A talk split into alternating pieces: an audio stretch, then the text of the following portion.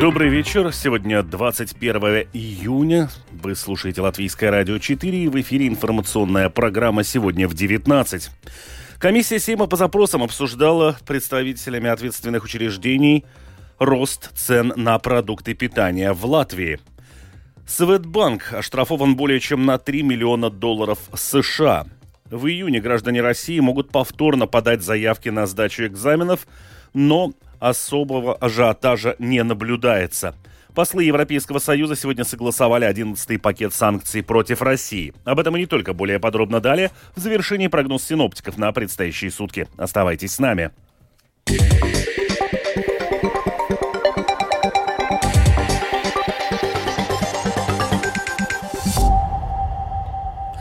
Сегодня комиссия Сейма по запросам обсуждала с представителями ответственных учреждений обоснованность подорожания продуктов питания в Латвии.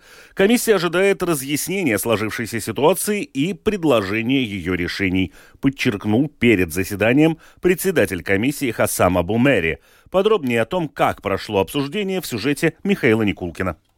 В Латвии, как и в других странах Балтии, с середины 2021 года наблюдается резкий прирост цен на товары и услуги. Годовая инфляция по состоянию на сентябрь 2022 года составила более 22%. При этом цены на продукты питания за последний год выросли на 17%. В последние месяцы цены на нефть, газ и электроэнергию на мировых биржах начали снижаться. В связи с этим подешевели и энергоресурсы в Латвии. Несмотря на это, цены на продовольствие в стране продолжили расти. Вероятные причины этого назвал исполнительный директор Латвийской ассоциации торговцев пищевыми продуктами Норис Крузетис. Если мы посмотрим на май этого года, то в 91% случаев продолжается рост цен. И только в 9% они снизились. Причины на это разные. Цены на электроэнергию, договоры, заключенные с поставщиком, цены на сырье, упаковку, расходы на то, чтобы вообще можно было что-нибудь производить. Все это происходит с современным сдвигом. И когда более дорогие ресурсы будут израсходованы, то будут закуплены новые, и цены начнут снижаться. Участники дискуссии в целом были согласны, что сейчас оснований для подорожания нет, однако на цены влияют различные факторы, от инфляции до налоговой политики. Свое мнение на этот счет высказал президент Латвийской конфедерации работодателей Андрес Бите.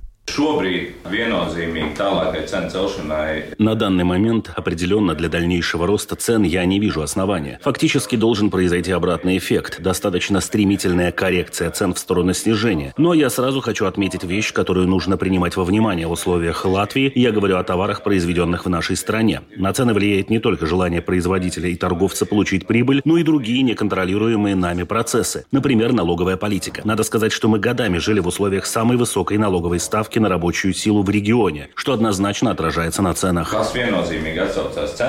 Одним из инструментов для того, чтобы компенсировать рост цен и потери, которые возникли из-за него как у покупателей, так и у продавцов и производителей, скидки и акции в магазинах. Однако использовать для борьбы с подорожанием товаров только их не получится. Об этом высказалась бывшая член Совета по конкуренции, депутат Сейма Сармите Абрама.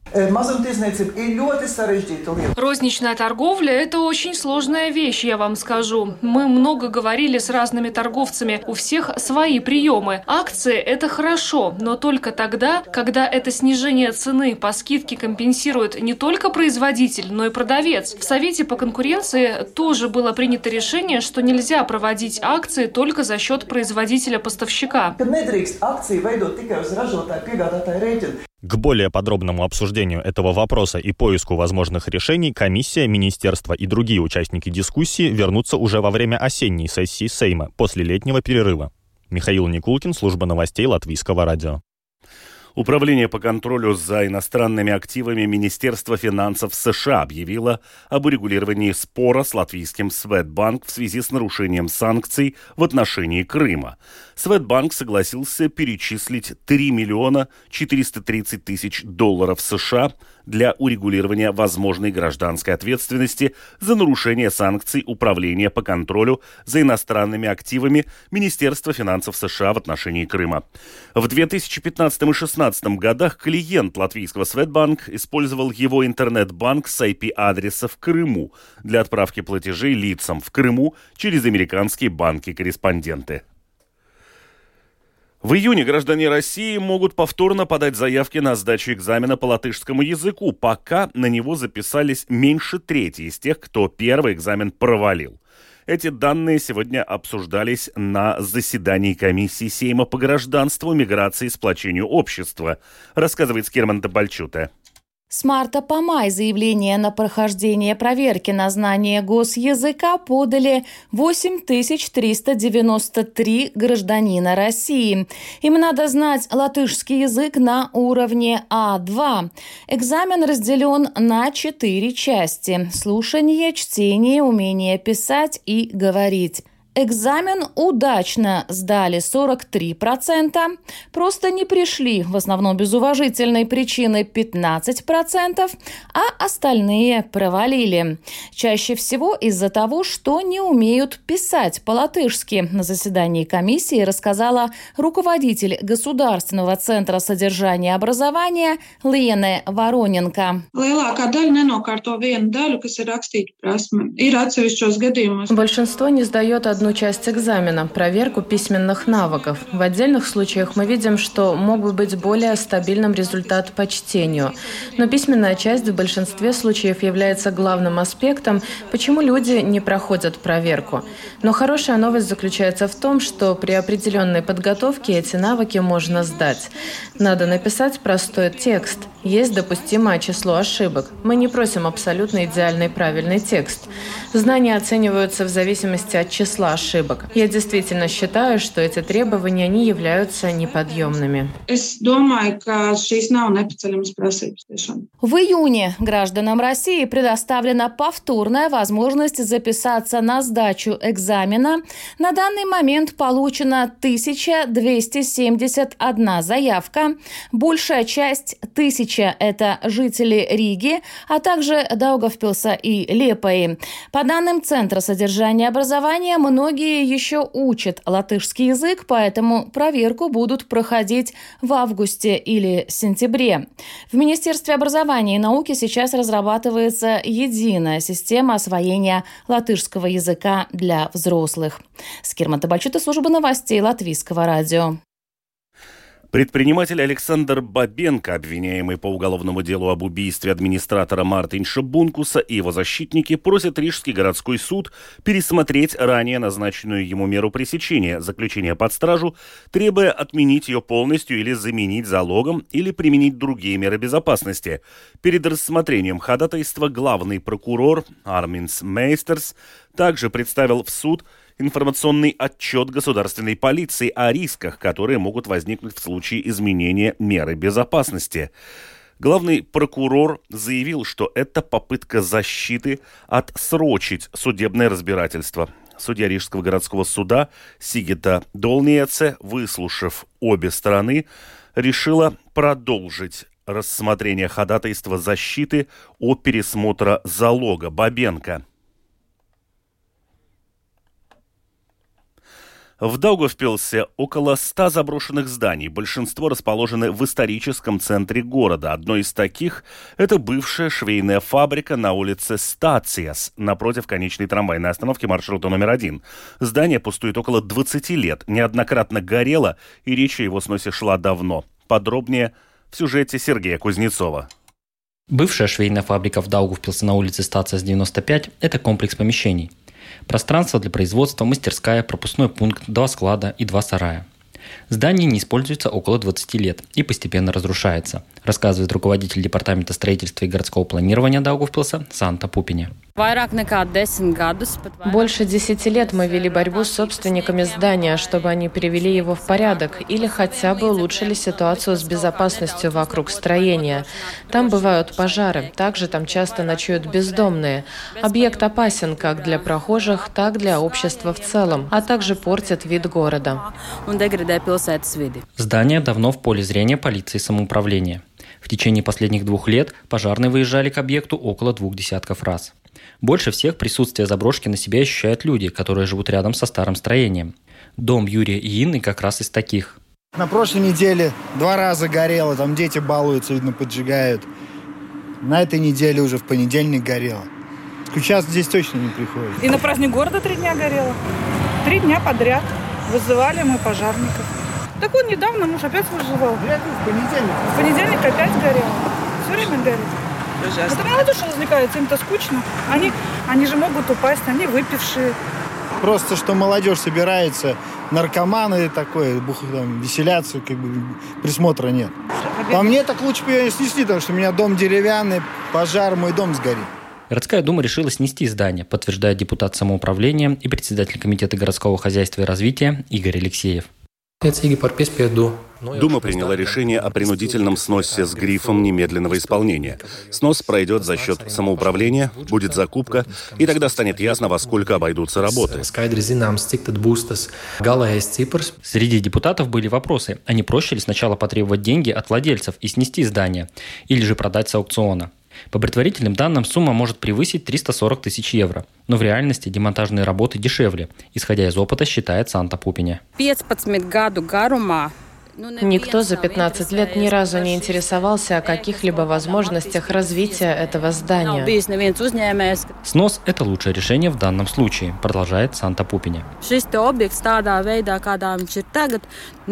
Этот объект в таком виде, когда он уже никого не интересует, и процесс может затянуться, если начинать судебное разбирательство. Это еще как минимум пару лет. Если самоуправление снесет объект за свои деньги, то это будет первый подобный случай в городе.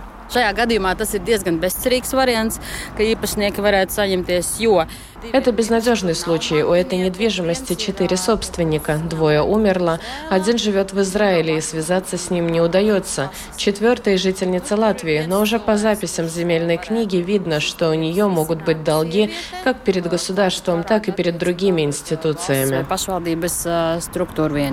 Здание на улице Стация с 95 также влияет на будущее строительство второй очереди путепровода, так как располагается рядом. Сергей Кузнецов, Сильвия Смагры, Латгальская студия Латвийского радио.